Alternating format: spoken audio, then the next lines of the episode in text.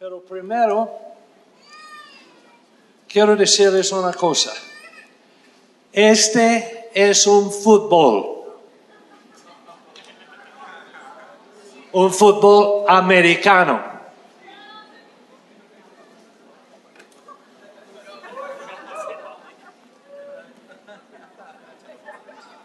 Y este es un fútbol real. Verdadero.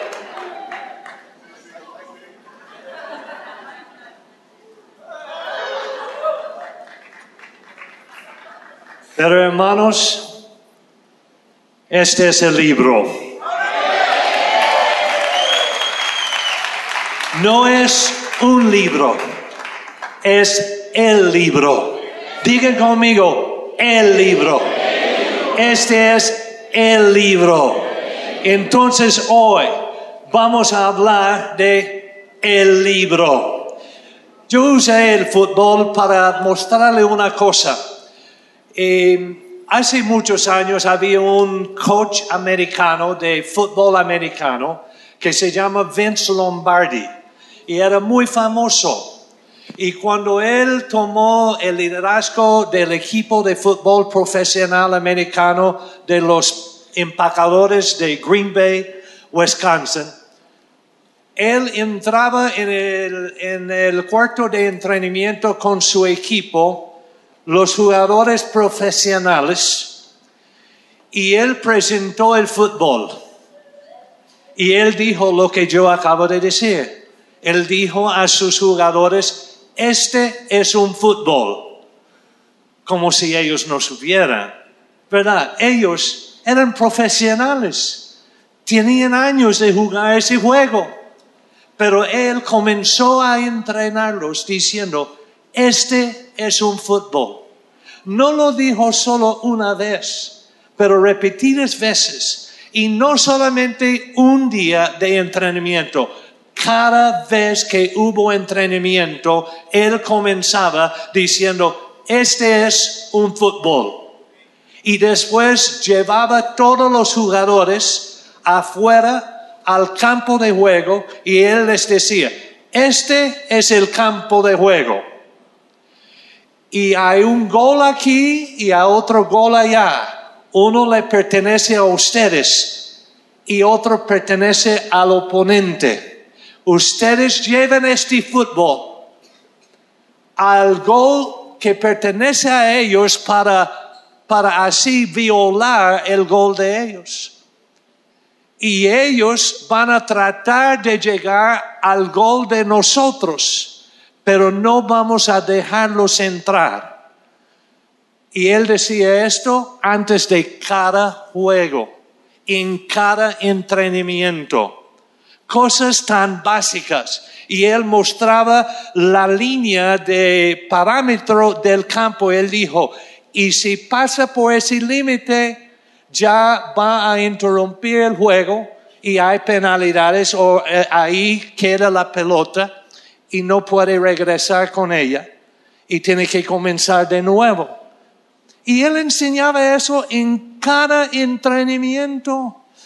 Y seguramente los jugadores en el principio, ¿acaso no lo sabemos? Y, y, entonces cuando él decía esto tantas veces, después ellos agarraron la onda. Les cayó el vende y ellos decían, bueno, el coach sí nos está llevando a lo básico.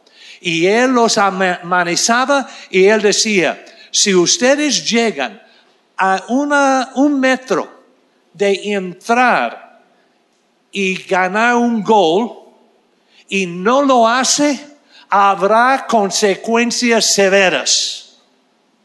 Entonces él él los tenía atemorizados, pero cada entrenamiento, este es un fútbol. Hermanos, ustedes son pastores, son pastores experimentados, son pastores con congregaciones, algunas numerosas, otros apenas iniciando. Pero otra vez estoy aquí hoy por un solo propósito y es decir, este es el libro. Hermanos, nunca nos equivocamos,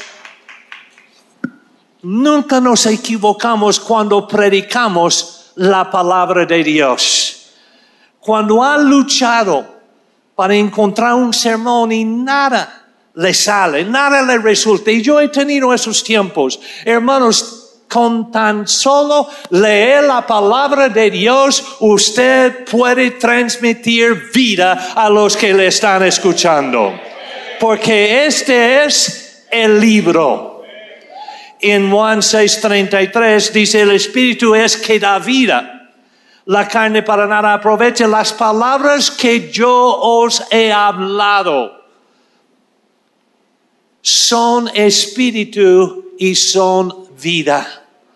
El Señor no nos ha dado un pasatiempo de palabras, no nos ha dado un discurso de, de poesía nomás, pero Él nos ha dado palabras que son vida, porque este es el libro. La Biblia, de hecho, es el libro, es la roca sobre la cual se edifica y se sostiene el cuerpo de Cristo, que es la iglesia. Hermanos, la palabra libro en, uh, en latín y griego también, en, en latín principalmente es la palabra biblios. Y por eso tenemos la palabra Biblia porque ese es Biblios, el libro. Entonces, cuando usted dice Biblia, está hablando de el libro.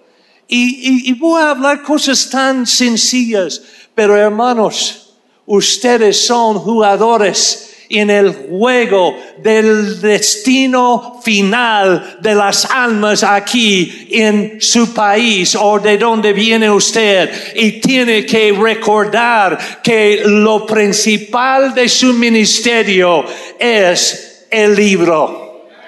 Cielo y tierra pasarán, mas el libro nunca pasará. La Biblia, la vida, porque en este libro hay vida, es la roca, es lo que edifica nuestra vida. Este libro es lo que nos libera, porque dice, conoceréis la verdad y la verdad os hará libres. Este libro es la espada que nos defiende de cualquier ataque del enemigo. Este libro es lo que nos da esperanza cuando se siente desesperado. Este libro es el mapa de nuestro camino cuando no sabe a dónde andar. Este libro es el fundamento de nuestra casa porque no está edificada su casa sobre la arena, uh, arena sino sobre el libro. Gloria a Dios. Y este libro es el único que es inspirado por Dios. Este libro es el código de conducta justa para el mundo. Hermanos, si la Biblia no es la palabra de Dios, ni Dios tenemos.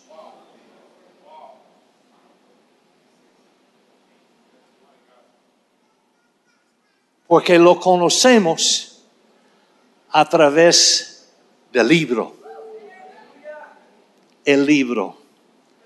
Ese es algo fuerte por decir, pero este libro fue escrito por unos 40 escritores, un solo autor, que es Dios. Pero 40 escritores duraron unos 1400 años para escribir el libro. Y la Biblia dice, sobre todo, tienen que entender que ninguna profecía, profecía, la definición no es hablar de algo de futuro. Profecía quiere decir la voluntad de Dios revelada. Esa es la definición de la palabra profecía, la voluntad de Dios revelada. Ninguna profecía de la escritura jamás surgió de la comprensión personal de los profetas ni por iniciativa humana. Al contrario, fue el Espíritu Santo quien impulsó a los profetas y a ellos hablaron uh, de parte de Dios. Lo bello de este libro, los escritores eran reyes eran líderes militares, eran campesinos, eran filósofos, eran pescadores, eran oficiales de impuestos, eran poetas, eran músicos, estadistas, eran eruditos y eran pastores. Este libro fue escrito por alguien con quien usted se puede identificar y es relativo a la vida de cada ser humano. De hecho, Moisés era un líder político enseñado en las universidades de Egipto en su día. David sabemos que era un rey, un poeta, un músico, un pastor, un guerrero. Y también Amos fue un gran pastor de ovejas y también un constructor, porque habló en términos de construcción. Josué era un general militar Nehemías era un copero, a un rey pagano. También Daniel era el primer ministro ahí en un lugar pagano. Salomón fue un rey filósofo.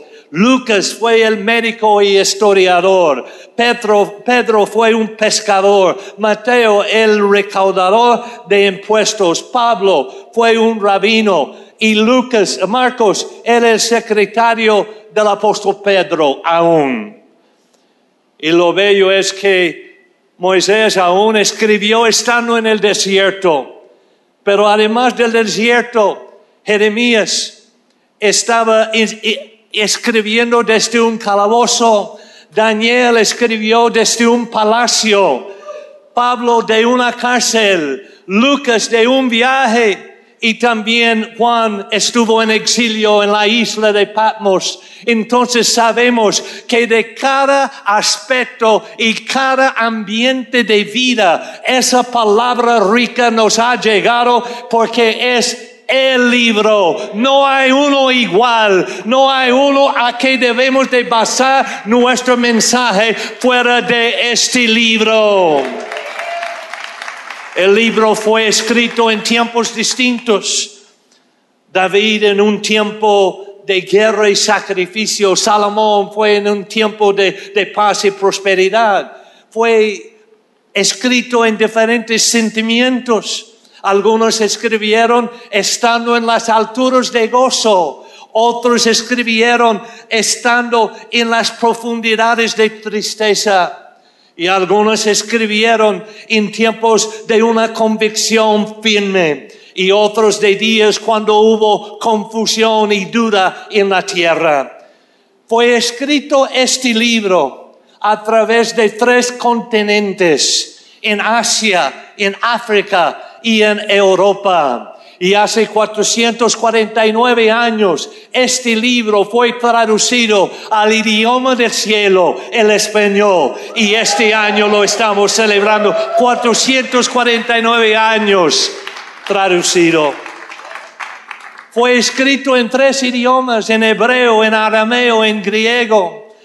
Y a pesar de la diversidad de escritores y de de lugares, de continentes, de lugares de escribir y ambientes en que escribió el libro, la Biblia presenta una sola historia y un solo tema. Y es la redención de los seres humanos por un Dios amoroso. De un aplauso al Señor.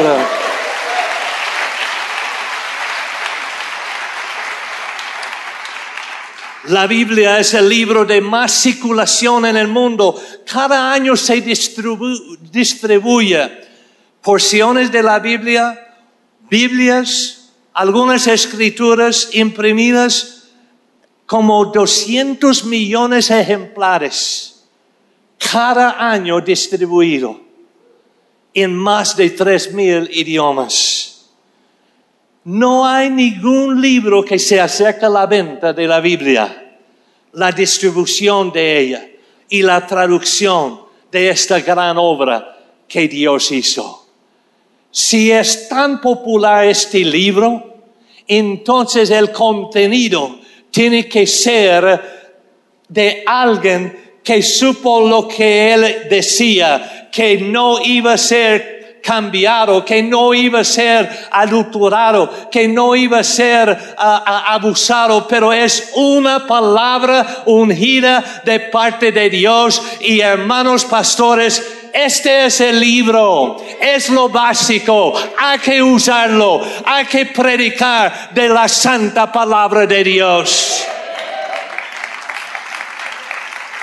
Desde Génesis encontramos el paraíso que fue perdido pero lo encontramos encontrado nuevamente en el libro de Apocalipsis. Desde Génesis, ahí está el árbol de la vida y, y por el pecado este árbol fue inaccesible por muchos. Pero Cristo vino para abrir el camino para que todos saborearan el árbol de la vida y llegó a ser el árbol eterno según el libro de Apocalipsis. La Biblia es la maravilla de la revelación divina. La creación necesitaba la Biblia para poder conocer a Dios y para conocer su propia creación. Podemos descubrir quiénes somos por este libro. Porque sin tener este libro no nos conocemos. Sin tener este libro no conocemos a Dios. Entonces el libro nos descubre y habla de nuestra naturaleza y nos da el propósito de existir, nos da lo que es el entendimiento de nuestra relación en cuanto a la, la creación. La Biblia nos revela a nosotros, nos revela quién es Dios la Biblia también nos revela quién es el hombre y la Biblia nos revela el pasado. La Biblia nos ilumina para el presente. La Biblia nos revela el futuro. Cuando Jesús decía en este verso que leí en el principio en Lucas 6:63, dice las palabras que yo os he hablado. Las palabras son palabras vivas, son palabras remas a nosotros. Cuando se contiene en el libro, son palabras logos, son palabras expresados pero cuando se activa lo que está el libro y la vida por el Espíritu, porque la Biblia dice la letra mata, más el Espíritu vivifica, y cuando usted lee este libro, vivifica el Espíritu Santo las palabras que están escritos y ya no son logos, si son rema para su vida que transforma, porque cuando uno usa rema, está hablando de la palabra instantánea, hablado en presencia, que es respuesta del Espíritu Santo que opera en nosotros. De un aplauso al Señor.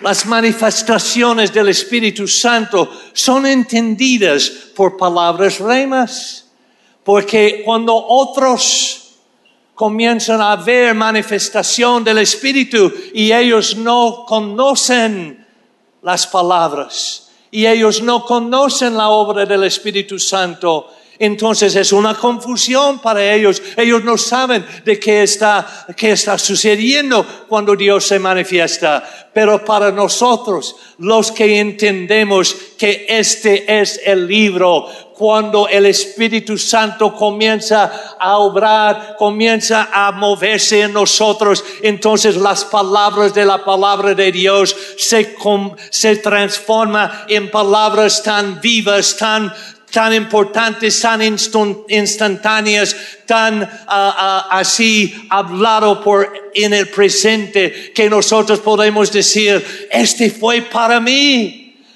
pero ha estado en este libro desde hace muchos siglos. Pero cuando llega a usted por el mover del Espíritu Santo, se convierte en palabra rema. Solo por el Espíritu de vida podemos tener palabra rema que nos alimenta y nos supla de vida en nuestro crecimiento. Es instantánea la rema de Dios. El Espíritu Santo siempre nos está hablando algo presente y vivo este libro no es solamente una historia, pero yo puedo leer una historia que sucedió en el Antiguo Testamento y cuando estoy en el Espíritu orando, esa misma historia se convierte en una palabra presente para mi vida el día de hoy. La palabra escrita es la palabra logos y se convierte en palabra rema cuando damos lugar al Espíritu Santo. Dice la Biblia, el Espíritu os guiará a toda la verdad. La Biblia es nuestro credo. ¿Qué es que cree? Yo creo en las santas escrituras. Yo creo lo que es la palabra de Dios. La palabra es nuestra fe. Cuando hablamos de nuestra fe, no es, no está hablando necesariamente de nuestro creer que algo va a suceder. Ese es un tipo de fe. Pero fe es una creencia. Fe es un credo. Fe es una manera de entender y ver y, y de andar con conocimiento de quién es Dios en relación a su vida. Este es su fe. Hoy la unidad de la iglesia es garantizada por la veracidad de la palabra de Dios. Hermanos, la palabra no cambia porque lleva el carácter del autor mismo. Y el autor dice, yo soy el mismo ayer, hoy y por los siglos. Él dice, yo soy Dios y nunca cambio. Entonces su palabra representa su carácter. Pastores aquí hoy, su palabra predicada debe de reflejar su carácter o es algo como resuena, que, como un símbolo que resuene. Es una cosa seca, es una palabra teológica no más, pero cuando sale vida, refleje el carácter suya. ¿Quién es usted? Porque usted predica la rema que ha recibido. No puedo estar en comunión con mi Dios y a la vez rechazar a mi hermano en Cristo que cree y vive los preceptos de la palabra de Dios. Algunas interpretaciones, algunas manipulaciones de escrituras, pero los preceptos del libro, de la palabra de Dios establecidos, estos preceptos, si un hermano que hace las cosas diferente que como yo los hago, pero es un hermano que cree en los mismos preceptos, preceptos es mi hermano y lo tengo que abrazar. Pastores, quiero que escuchen las palabras de Efesios 4. Y yo sé que esta lectura es muy largo, pero como le dije en el principio, si no tiene un buen sermón o un buen mensaje para llenar el tiempo, lee un gran pasaje de la palabra. Entonces les voy a leer un gran pasaje de la palabra. Dice, por lo tanto yo, prisionero por servir al Señor, les suplico que lleven una vida digna del llamado que han recibido de Dios, porque en verdad han sido llamados pastores. Sean siempre humildes y amables. Palabra de Dios. Que haga rema ahora esa palabra. Que sean siempre humildes y amables. No hay grandes en el reino de Dios. pero humildes es lo que Dios busca. Y los que son amables. Sean pacientes los unos con otros y tolérense las faltas por amor.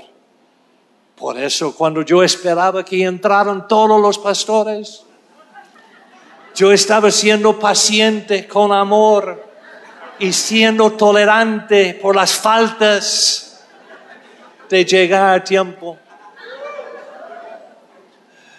Dice la Biblia, hagan todo lo posible por mantenerse unidos en el Espíritu y enlazados mediante la paz. Oh hermano, no permite que un espíritu inmundo así se mete, se atraviesa y comienza a dividirlo de su hermano, de otro pastor, de otro ministerio. No se ponga celoso de otro, pero y no permite que el espíritu inmundo comienza a invadir su vida, pero la Biblia dice que tenemos que hacer lo posible de mantenernos unidos en el Espíritu y enlazados mediante la paz. En, en la Reina Valera dice, solícitos en guardar la unidad del Espíritu en el vínculo de la paz. Verso 4, pues hay un solo cuerpo y un solo Espíritu. Tal como ustedes fueron llamados a una misma esperanza gloriosa para el futuro. El llamado suyo no es distinto del llamado del otro. Todos fuimos llamados a una esperanza gloriosa para un futuro bueno. Hay un solo Señor, una sola fe, un solo bautismo, un solo Dios y Padre de todos, quien está sobre todos, en todos y vive por medio de todos. No obstante, Él nos ha dado a cada uno de nosotros un don especial mediante la generosidad de Cristo. ¿Cuántos tienen un don especial? Amén. Romanos dice que a cada uno le es dado un metrón, una medida, un don. Y Pablo dice eso aquí. Y dice, por eso las escrituras dicen, cuando ascendió a las alturas, se llevó a una multitud de cautivos y dio dones a su pueblo. Fíjense que dice ascendió. Sin duda eso significa que Cristo también descendió a este mundo inferior, porque no puede ascender si no está abajo. Entonces, Pablo dice, calcula la lógica de eso. No tenemos un Dios místico allá en un cielo y no hay contacto con Él. No, Él descendió a este mundo inferior y el que descendió es el mismo que ascendió por encima de todos los cielos a fin de llenar la totalidad del universo con su presencia. Ahora bien, Cristo dio los siguientes dones a la iglesia. Los apóstoles, y hay varios aquí que son apóstoles, hay profetas aquí, hay pastores aquí, hay grandes maestros aquí, y la razón que Cristo dio esa diversidad, ellos tienen la responsabilidad de preparar al pueblo de Dios para que lleve a cabo la obra de Dios y edifique la iglesia, es decir, el cuerpo de Cristo. No es cuestión de edificar un imperio usted, un reino suyo, no es cuestión de tener una gran número en su iglesia es cuestión de preparar discípulos para edificar la iglesia, el cuerpo de Cristo. Y ese proceso continuará hasta que todos alcancemos tal unidad en nuestra fe. El credo de nosotros Ahorita yo puedo leer un verso y usted lo lee, usted tiene otra perspectiva. Pero un día vamos a guardar ahora la unidad del Espíritu. Y un día todos ustedes van a ver la misma perspectiva mía. No, no, no. Todos vamos a llegar a la unidad de la fe. Hasta que todos lleguemos a la unidad de la fe en la Reina Valera. Y el conocimiento del Hijo de Dios, que seamos maduros en el Señor, es decir, hasta que lleguemos a la plena y completa medida de Cristo. ¿Alguno ya ha llegado ahí? No creo. Verso 14, entonces ya no seremos inmaduros como los niños. Ay, ay, ay, Pablo fue muy fuerte diciendo a los pastores, por favor, dejen sus cosas de niños. No seremos arrastrados de un lado a otro ni empujados por cualquier... Bueno, aquí está la escritura que no se vale empujar a la gente en el altar. Ah, bueno.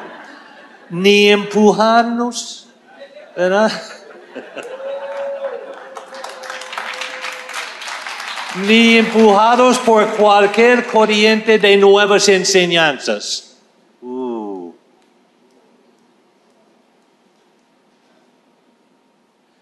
No nos dejaremos llevar por personas que intenten engañarnos con mentiras tan hábiles que parezcan la verdad.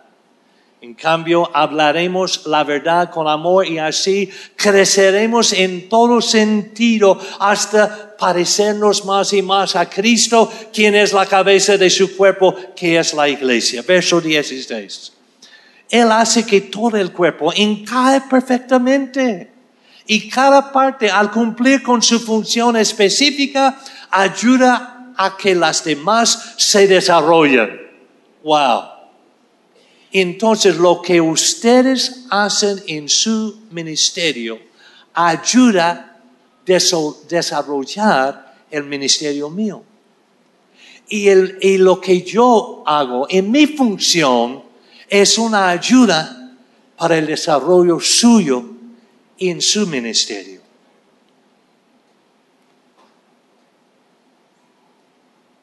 Y cada parte, al cumplir con su función específica, ayuda a que las demás se desarrollen y entonces todo el cuerpo, crece y está sano y lleno de amor.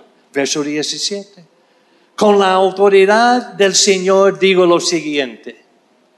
Ya no viven como los que no conocen a Dios, porque ellos están irremediablemente confundidos tienen la mente llena de oscuridad, vagan lejos de la vida que Dios ofrece, porque cerraron la mente y endurecieron el corazón hacia Él, han perdido la vergüenza, viven para los placeres sensuales y practican con gusto toda clase de impureza. Hace muchos años me acuerdo una experiencia de unos pastores que visitaban un país donde mi esposa y yo éramos misioneros y estos pastores llegaron para predicar en el congreso de ellos, de su denominación. Y en que la denominación de ellos era amistosa con la denominación de nosotros, me hablaron si yo podría dar hospedaje para ellos. Entonces, dos de esos pastores quedaron en mi casa. Entonces yo, queriendo ser amable, después de las reuniones llegaban, se sentaron en la sala y les servimos café, lo que fuera, y estamos practicando ahí. Y esos hermanos, esos dos hermanos comenzaron a contar chistes tan vulgares que yo me quedé espantado. Las palabras que decían los chistes que contaron y los deseos que tenían ellos afuera al terminar el Congreso. Lo define aquí. Vienen para los placeres sensuales y practican con gusto toda clase de impureza.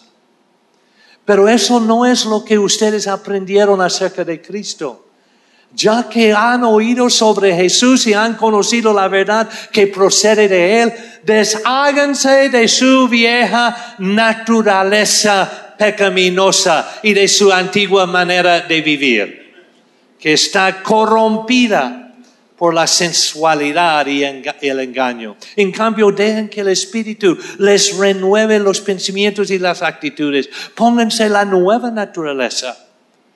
No pide que Dios ponga una nueva naturaleza en usted. La Biblia dice, pónganse ustedes la nueva naturaleza. Ese algo es algo que usted trabaja a hacer.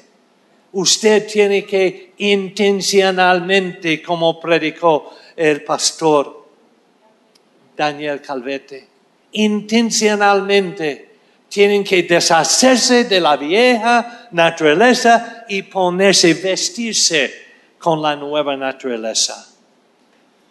Y eso, ese vestido solo se encuentra en el closet de la presencia de Dios.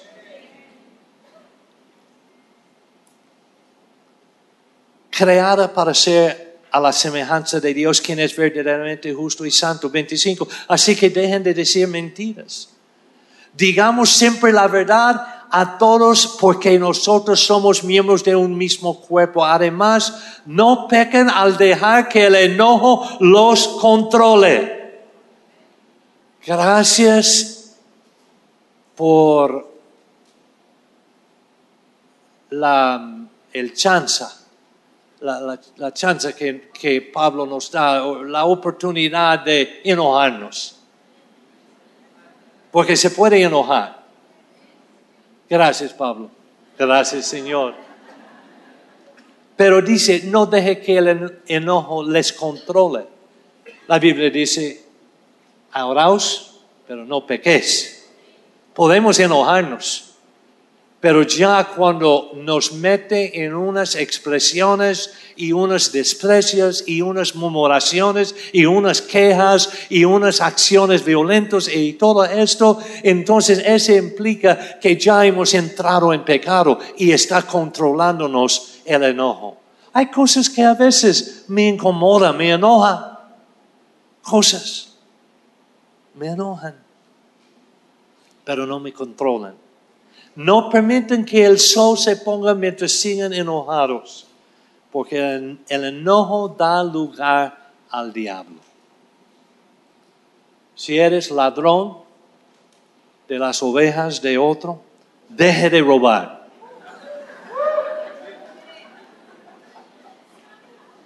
Eh, somos pastores. No estamos robando chicles en el supermercado, estamos robando ovejas de la congregación de otro. Entonces deja de robar. En cambio, usa tus manos en un buen trabajo digno y luego comparte generosamente con los que tienen necesidad. No empleen un lenguaje grosero ni ofensivo. Que todo lo que digan sea bueno y útil a fin de que sus palabras re resulten de estímulo para quienes las oigan. A veces nuestras palabras tienen que ser firmes, tienen que ser útiles, tienen que ser correcciones, pero no groseros. No entristezcan al Espíritu Santo de Dios con la forma en que viven. Recuerden que Él los identificó como suyos y así les ha garantizado que serán salvos el día de la redención. Líbrense de toda amargura, furia, enojo, palabras ásperas, calumnias y toda clase de mala conducta. Por el contrario, sean amables unos con otros, sean de buen corazón y perdónense unos a otros, tal como Dios los ha perdonado a ustedes por medio de Cristo. Ese es el libro. Eso es lo que hemos leído.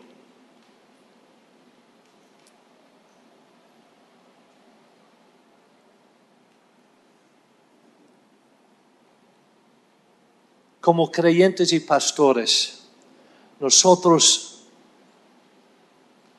Pablo nos exhorta a guardar la unidad del Espíritu. Jesús dijo en Juan 17, verso 21, te pido que todos sean uno, así como tú y yo somos uno, es decir, como tú estás en mí, Padre, y yo estoy en ti, y que ellos es, estén en nosotros para que el mundo cree. El peor testimonio del Evangelio son pastores en desacuerdo. Lo voy a repetir. El peor testimonio del Evangelio son pastores en desacuerdo, peleados. Para que el mundo cree que tú me enviaste. Les he dado la gloria que tú me diste para que sean uno como nosotros somos uno. Los que queremos, creemos, los que creemos en el libro, tenemos nuestro manual lo que creemos en el, creemos en el soberano Dios. Creemos en el Hijo de Dios que pagó nuestra deuda en la cruz. Creemos en, el, en la presencia del Espíritu Santo, el Paracletos, que anda y nos guía a toda la verdad. Creemos en la Santa Escritura, la palabra de Dios. Creemos en una esperanza viva, porque hay esperanza viva para nosotros. Y creemos en un reino que no tendrá fin y somos parte de ese gran reino. Hay algunas absolutas en la palabra de Dios. Y esos absolutas son las cosas que nos trae a la unidad en el cuerpo de Cristo. Nosotros como pastores y líderes estamos usando el mismo libro como nuestro manual de vida. Es el mismo mapa que usa usted, que uso yo. El destino es el mismo. Es, esa es la misma espada que usa usted, que uso yo, que corta y penetra. Como dice en el libro de Hebreos 4, verso 12, pues la palabra de Dios es viva y poderosa, es más cortante que cualquier espada de dos filos, penetra entre el alma y el espíritu, entre la articulación y la médula del hueso, deja al descubierto nuestros pensamientos y deseos más íntimos el libro. Predica el libro. Porque esta es la palabra de Dios, es una historia. La palabra de Dios es un récord de un gobierno divino, es historia de una comunidad y es el futuro de esa comunidad. Este libro es, el, es lo que nos une, es nuestra constitución, es nuestro fundamento es lo que nos da entrada en la comunidad. Y también, hermanos, el centro de todo es Cristo y su cruz. Y cuando regresamos a lo básico de la palabra de Dios, enfocándonos en el centro, que es Cristo y su cruz, todos tenemos que arrodillarnos y tenemos que levantarlo a Él y poner a un lado nuestras opiniones, nuestros dogmas, nuestras denominaciones, nuestra religiosidad, nuestra jerarquía, nuestras posiciones, nuestros nombramientos, nuestras diferencias y tenemos que declarar una sola cosa, que Él y solo Él sea exaltado hoy y para siempre.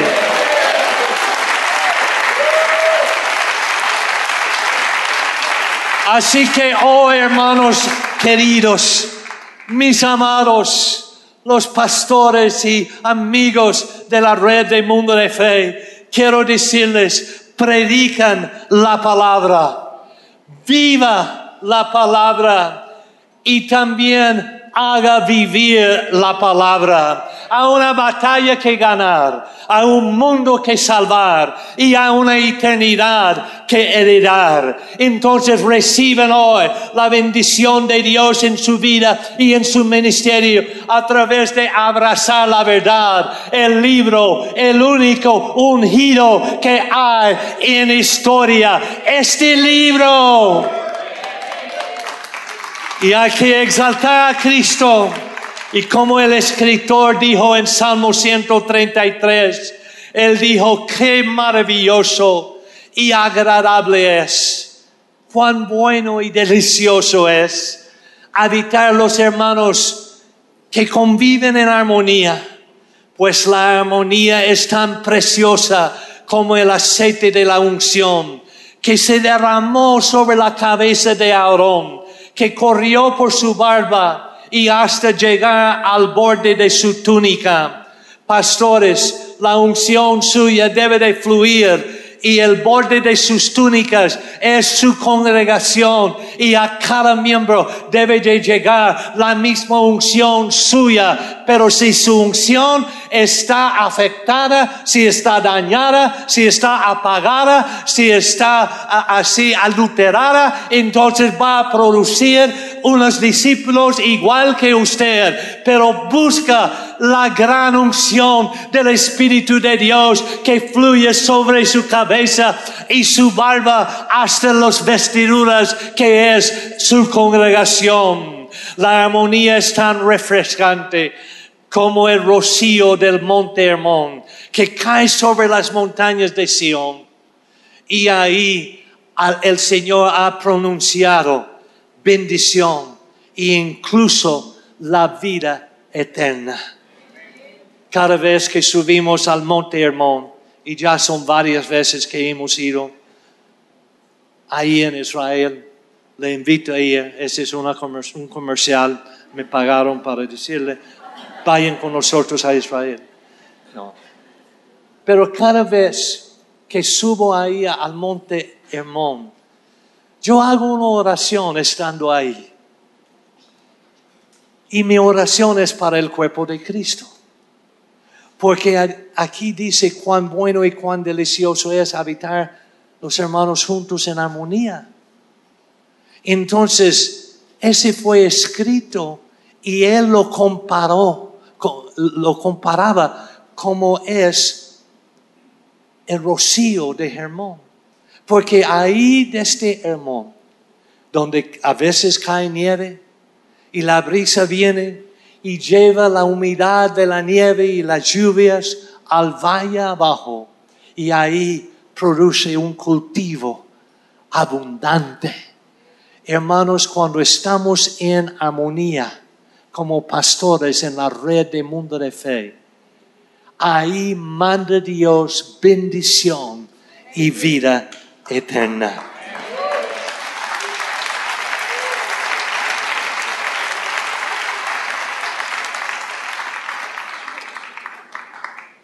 Espero que hoy día usted puede dejar sus pequeñeces, sus cositas, y puede abrazar a sus hermanos, aunque no sean tan guapos como usted abrázalos.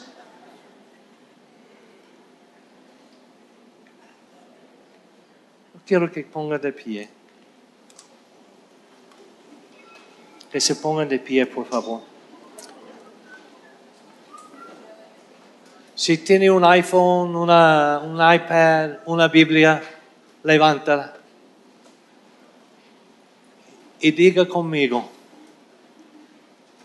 este es el libro. Me comprometo a predicar de sus páginas. Esa palabra es lo que transforma. Y yo sé que hay diferentes cosas que usted puede predicar, no tiene que repetir eso, cosas que usted puede predicar y buenos mensajes que usted puede escuchar de otros. Pero no hay nada como entrar en este libro y ser saturado por la rema, la palabra rema, que salta de aquí cuando usted ora en el Espíritu. Y dice, Señor, gracias por revelarme la palabra. Pastores del mundo de fe vuelven a lo básico, a la palabra de Dios. Padre, yo bendigo tu pueblo. Doy gracias a Dios por cada siervo, cada sierva, cada amigo, cada amiga que está presente el día de hoy en esta reunión.